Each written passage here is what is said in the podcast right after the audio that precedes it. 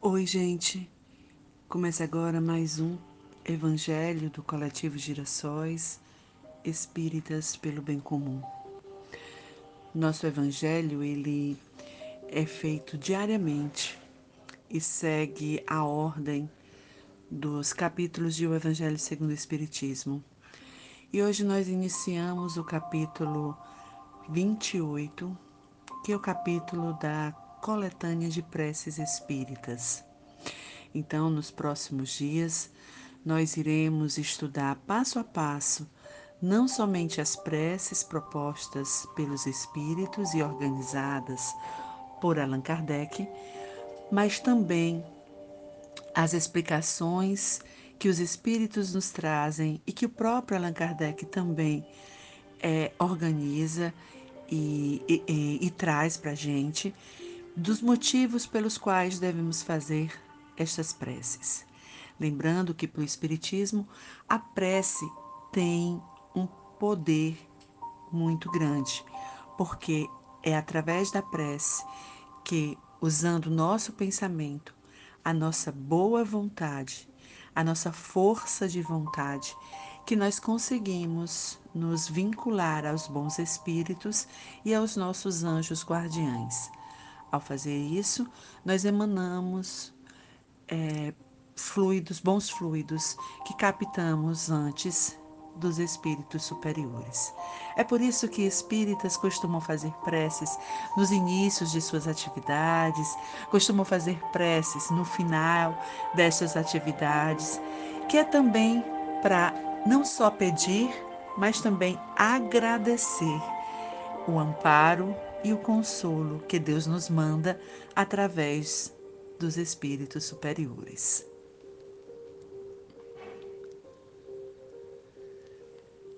Neste sábado, nós dedicamos o nosso Evangelho a todas as pessoas que estão encarceradas, mulheres e homens que por algum motivo se desviaram das, das leis humanas e acabaram presos. Nesta noite, nós paramos para orar por eles. E é com esta vontade de pedir por aqueles que a gente nem conhece, mas que sabemos serem nossos irmãos, que eu convido cada um que escuta este áudio a orar comigo.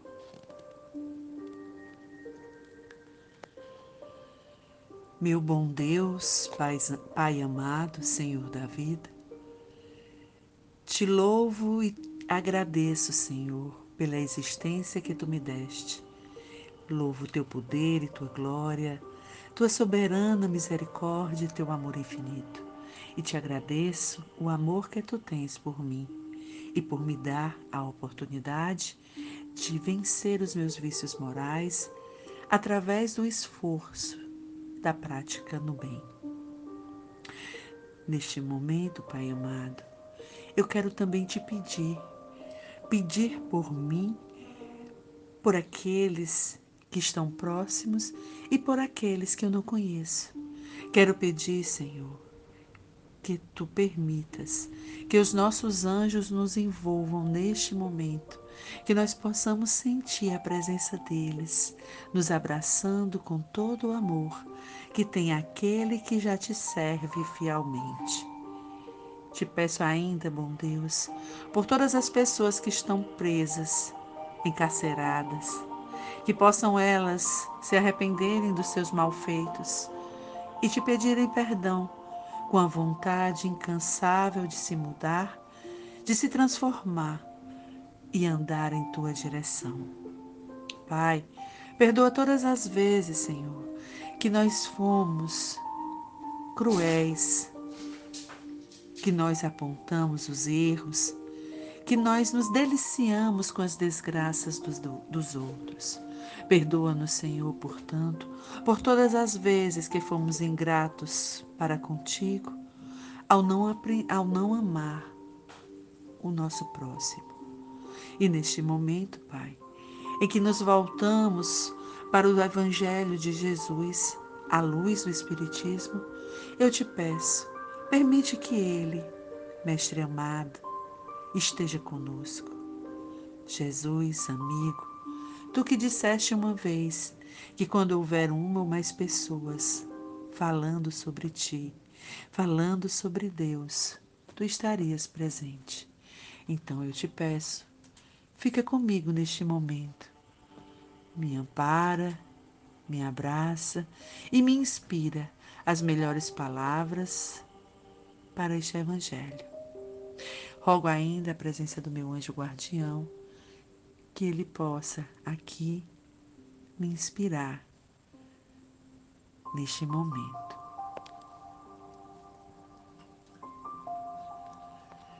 Evangelho segundo o Espiritismo, capítulo 28, coletânea de preces espíritas. Preâmbulo. Os espíritos hão dito sempre: a forma nada vale, o pensamento é tudo. Ore, pois, cada um segundo suas convicções e da maneira que mais o toque. Um bom pensamento vale mais do que grande número de palavras com as quais nada tenha o coração. Os espíritos jamais prescreveram qualquer fórmula absoluta de preces.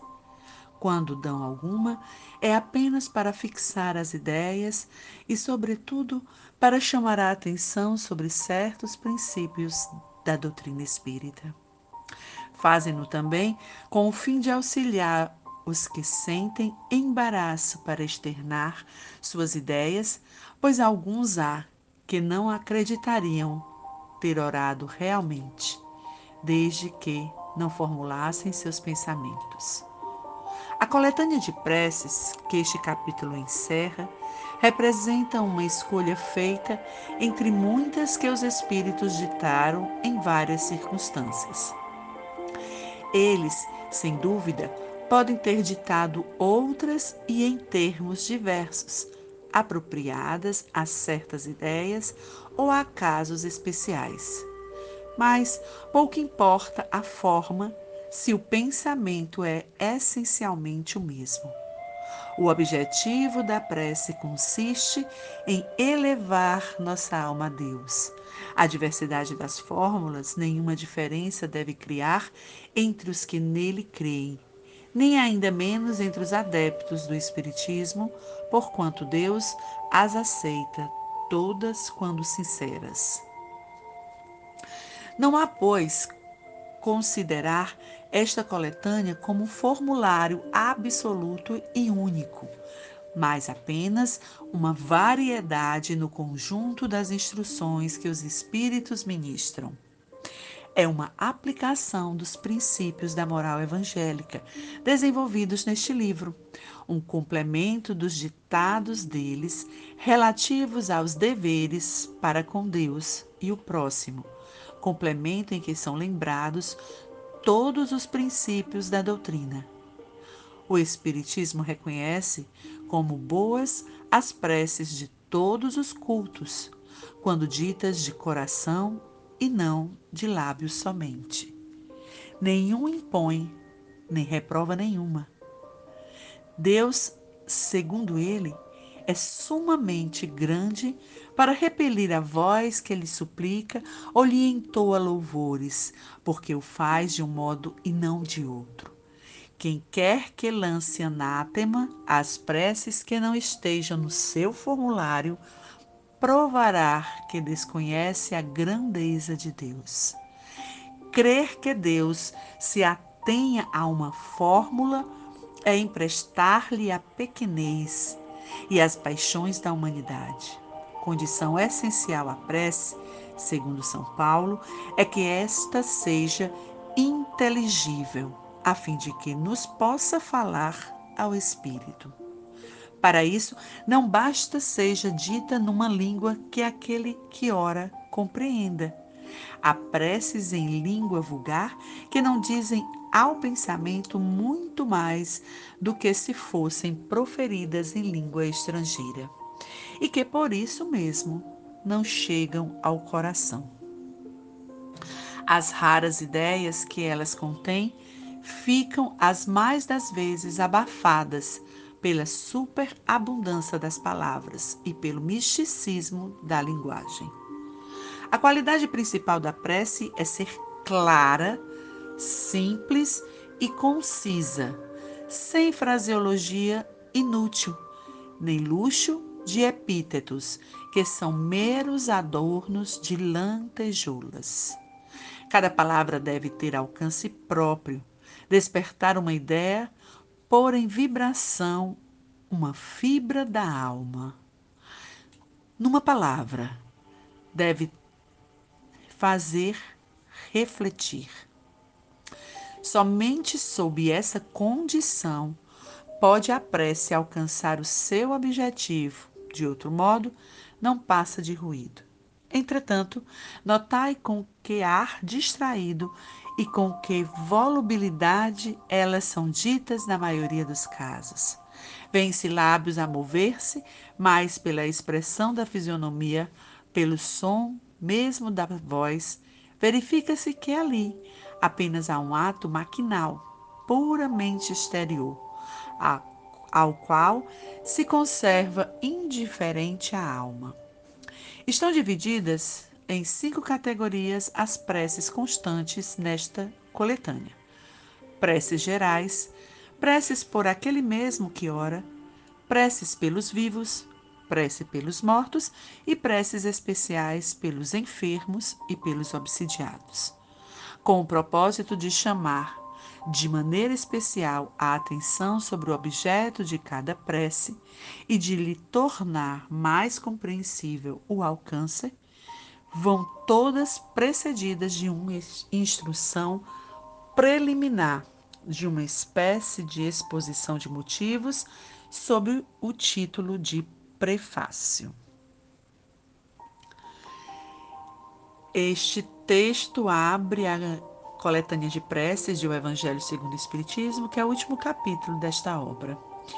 E o que eu quero chamar a atenção é que mais uma vez Kardec vem explicar, justificar suas escolhas que ele tão bem fez para elaborar as obras que são consideradas fundamentais para a doutrina espírita.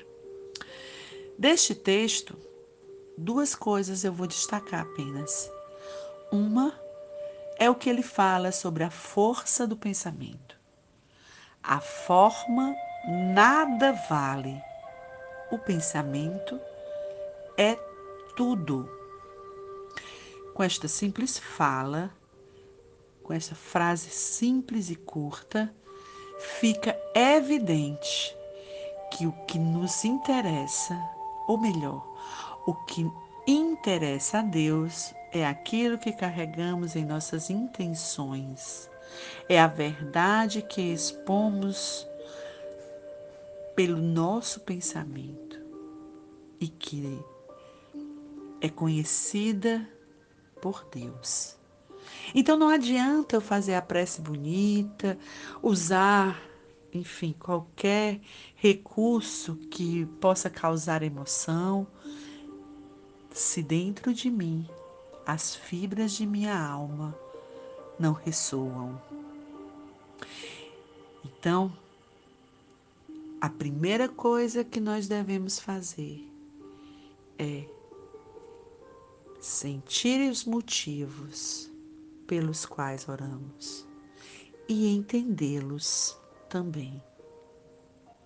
O nosso pensamento, com ele, nós conseguimos mover os fluidos e alterar a ambiência de lugares, alterar os nossos humores e afastar ou aproximar espíritos conforme a sintonia em que estivermos. Então, se você escuta esse evangelho e está neste momento se sentindo triste, derrotada, se está angustiado, para, respira, fecha os olhos e olha para dentro de ti e pede com toda a força do teu coração: Pai, me ajuda.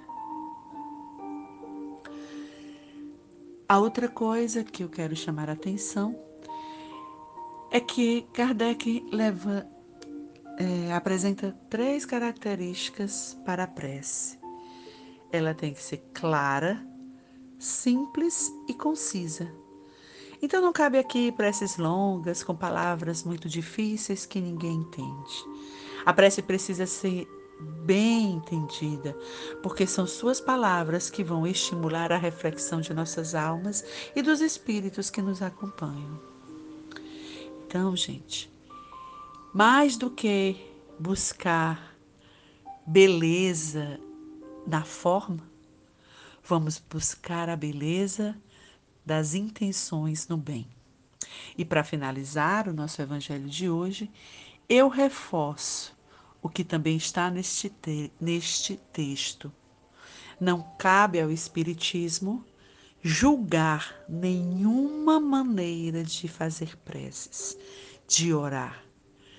Não cabe ao Espiritismo julgar nenhum tipo de expressão ou possível ritual feito ante uma oração.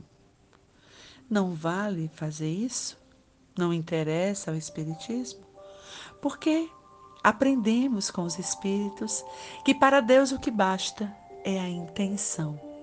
Se tua prece é silenciosa, se ela é alta, falada em voz alta, se tua prece é numa dança, se tua prece é na praia com os pés descalços ou de joelhos dobrados no altar, pouco importa. O que importa é o que nós carregamos em nossas almas, em nossos corações. Então, que nos próximos dias possamos pensar sobre as nossas orações, tentando refletir de uma maneira corajosa e sincera se nós estamos de verdade dispostas a aprender a orar. E este foi o, o Evangelho do Coletivo Girassóis Espíritas pelo Bem Comum.